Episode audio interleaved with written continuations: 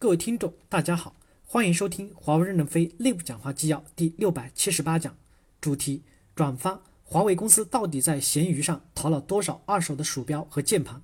本文刊发于二零一九年一月二十五日。暗语：木匠要斧子好，刨子好；石匠要锤子好，撮子好。工具不好，累死人。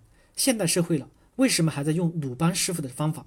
我们是正规军，为什么还要用民兵带红缨枪来参加现代化的战争？有关部门要反思上网，解答问题。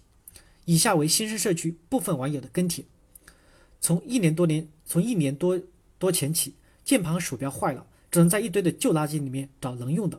过了一年了，还是如此。简单的不好用，用一段时间又坏了。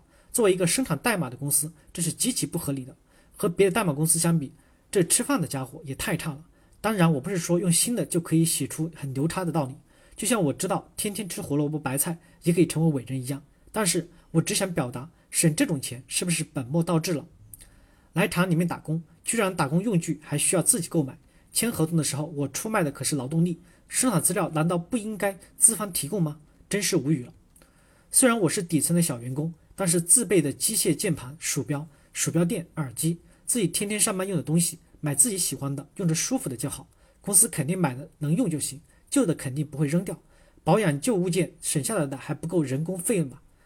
华为的人都这么抠吗？自己买个普通的键盘、鼠标几百就可以了，这些东西从来都是自己配齐。没必要非机械的键盘，就买个干净舒适的五百块就可以了，真的不能太抠了。